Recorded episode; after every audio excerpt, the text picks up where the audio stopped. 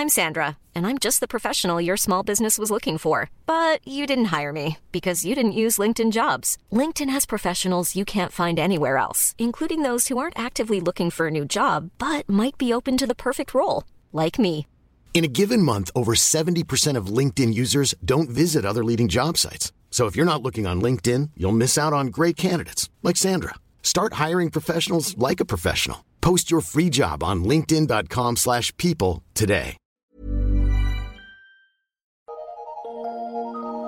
Eu sou Mário Persona e essas são as respostas que eu dei aos que me perguntaram sobre a Bíblia.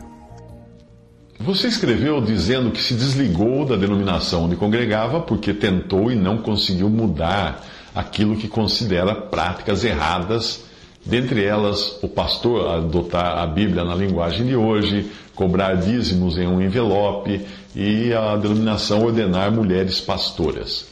Por isso você procura pelo que chamou de uma igreja bíblica, onde encontrar uma igreja bíblica, e perguntou se existe um grupo de, de igreja nas casas uh, na sua cidade, na cidade onde você mora. Uh, você perguntou se eu congrego na, nas igrejas nas casas. Eu já ouvi falar desse movimento de igrejas nas casas, mas eu não tenho qualquer ligação com ele. Existem muitos grupos assim, alguns são até mesmo patrocinados por uma denominação, ou então saem da denominação para se reunir nas casas, porém adotando o sistema denominacional e clerical, mudando apenas o local das reuniões e eliminando o nome. Quando nós buscamos a coisa errada pelos motivos errados, nós corremos o risco de acabar no lugar errado.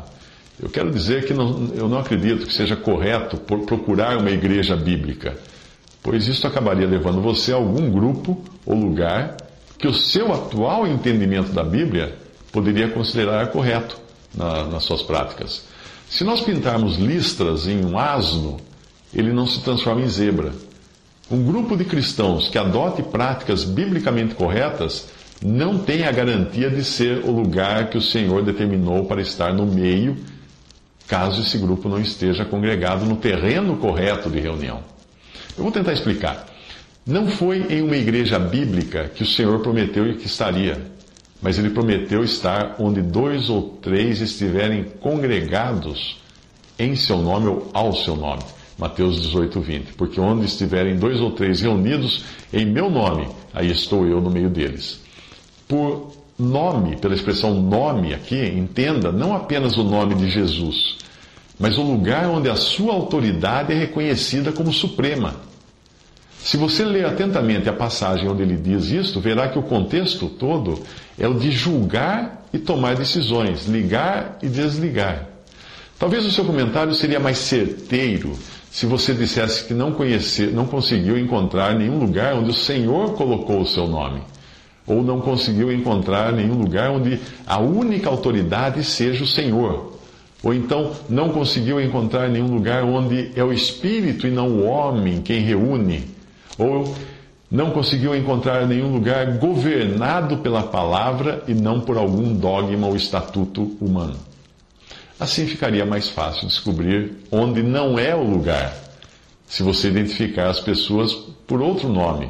Uh, se, se nesse lugar você identifica as pessoas por outro nome, uma denominação, por exemplo, se nesse lugar existia um clero que determina o que deve ser feito, então não é o lugar. Se nesse lugar as reuniões forem dirigidas por um homem, por homens, não, no caso geralmente por um homem só, então não é o lugar.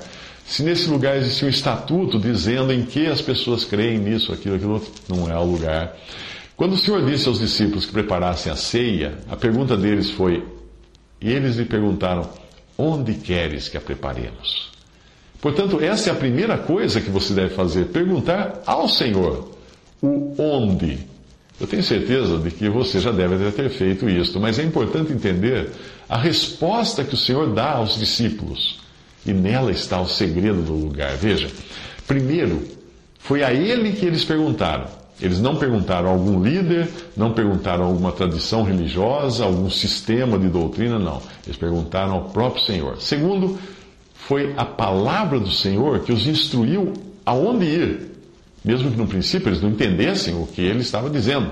Sim, provavelmente aquelas instruções não faziam muito sentido, porque elas começavam dizendo para eles seguirem um homem carregando um cântaro de água. E homens não carregavam cântaros de água naquela época. Aquilo era tarefa de mulheres.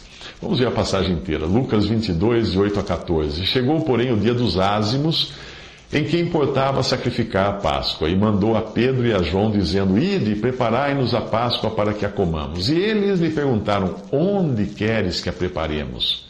E ele lhes disse: Eis que quando entrardes na cidade, encontrareis um homem levando um cântaro de água. Seguiu até a casa em que ele entrar. entrar. E direis ao pai de família da casa: O mestre te diz: Onde está o aposento em que hei de comer a Páscoa com os meus discípulos? Então ele vos mostrará um grande cenáculo mobiliado. Aí fazei os preparativos. E indo eles acharam como lhes havia sido dito, e prepararam a Páscoa, e chegada a hora, pôs-se à mesa e com ele os doze apóstolos. A passagem é cheia de instrução.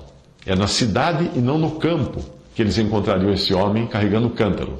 O cristianismo não é uma fé rural, mas é uma fé cosmopolita. O que isso quer dizer? Quer dizer que os, os movimentos cristãos que povoaram os Estados Unidos levaram consigo ideias utópicas de uma separação física e geográfica do mundo, criando uma espécie de fé ruralista levada ao extremo pelas comunidades como os Amish, que não aceitam nada que seja moderno, moram em fazendas, etc. Foi nas cidades, quando você vê na Bíblia, foi, foi nas cidades do primeiro século que o cristianismo se estabeleceu. E foi na cidade, aqui nesse, nessa passagem em Jerusalém, que os discípulos encontraram e seguiram um homem com cântaro de água. Quando nós ficamos sabendo por Efésios 5,26 que a água é uma figura da palavra de Deus, aí fica mais fácil perceber que esse homem que leva o cântaro pode muito bem representar aquele que aplica a palavra às consciências das pessoas, ou seja, o Espírito Santo. Se eles fossem dirigidos pelo Espírito Santo e pela palavra de Deus, seriam capazes de encontrar o lugar onde o Senhor se colocaria no meio deles.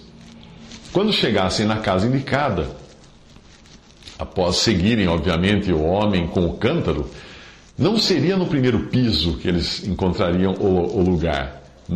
O térreo não era ali. Eles encontrariam o lugar no cenáculo, que é um piso elevado, ou seja, um andar superior. O lugar onde Jesus se colocaria no meio deles não estava ao rés do chão, no mesmo nível das coisas deste mundo, das suas políticas, das suas instituições, das maneiras dos homens. Não, o lugar em que o Senhor estaria com eles estava acima de tudo isso. Ao chegarem a casa, eles não deveriam escolher, eles próprios, o aposento ou perguntar pelo lugar onde se sentiriam melhor. Algo muito comum hoje, né, entre aqueles que dizem procure a igreja que mais lhe agrade, onde Cristo é honrado e a palavra seja pregada. Não, não é isso. Se eles procurassem pelo lugar do agrado deles, naquela grande Jerusalém, teriam esperado em vão pela presença do Senhor em algum outro lugar. Eles não iriam ali apenas pelo prazer de estarem juntos numa confraternização. Não. Mas para estarem com o Senhor e no meio deles, o Senhor. Não haveria nesse lugar lugar para Pedro, João ou outro discípulo tomar a direção daquela reunião. E ninguém estaria ali por causa uns dos outros, mas seria o próprio Senhor o centro e motivo da reunião. Outro detalhe: eles, é, perceba o que, o que eles iriam fazer ali. O mestre diz, senhor, uh, o mestre te diz, onde está o aposento? Isso eles perguntam né, para o homem na casa. O mestre te diz, onde está o aposento em que, ei, eu, o Senhor, de comer a Páscoa com os meus discípulos? Portanto, não era para eles procurarem pelo lugar onde estivesse o pregador mais eloquente, a banda mais afinada ou as bênçãos maiores e mais prósperas. Não. Eles deviam procurar pelo lugar onde pudessem celebrar a morte do cordeiro, porque esse era o sentido da Páscoa. Pois era, e era isso que os judeus faziam na Páscoa, no dia da Páscoa. Eles comiam um cordeiro assado recordando o dia da libertação do Egito, quando o sangue do cordeiro os livrou do juízo de Deus. Recapitulando, o lugar é onde o Espírito Santo faz os seus chegarem, atraídos pela palavra de Deus. É um lugar acima do mundo, das coisas desse mundo. É um lugar amplo e espaçoso porque não existem limites para quantos Deus chama. O objetivo de estar ali não é se ocuparem uns com os outros ou com alguma atração suplementar, como eloquência de um pregador, música, etc., mas é se ocuparem com o Cordeiro e com a recordação da sua morte. Somente num lugar assim eles poderiam contar com a presença do Senhor no meio deles. Havia muitos cenáculos mobiliados em Jerusalém naquela noite, muitos lugares onde a Páscoa estava sendo celebrada naquela noite, mas havia um só lugar onde as pessoas eram aonde ao qual as pessoas eram guiadas para se dirigirem pela ação do Espírito Santo levando a palavra de Deus. Esse lugar continua sendo o lugar. E a pergunta que cada um deveria fazer ainda hoje, dirigida ao Senhor e não a homens ou sistemas, a pergunta é a seguinte: Senhor, onde queres que a preparemos? Mas eu não posso deixar de perguntar se você quer apenas encontrar uma igreja, entre aspas, que pratique as coisas mais de acordo com a Bíblia, ou se você quer estar mesmo onde o Senhor está no meio. Essa é uma pergunta importante. Se for isto, se for essa segunda opção, então saiba que ali não há lugar para o homem no meio, mas só para o Senhor. E também ali não há lugar para o homem na direção mas só para o Espírito Santo dirigir.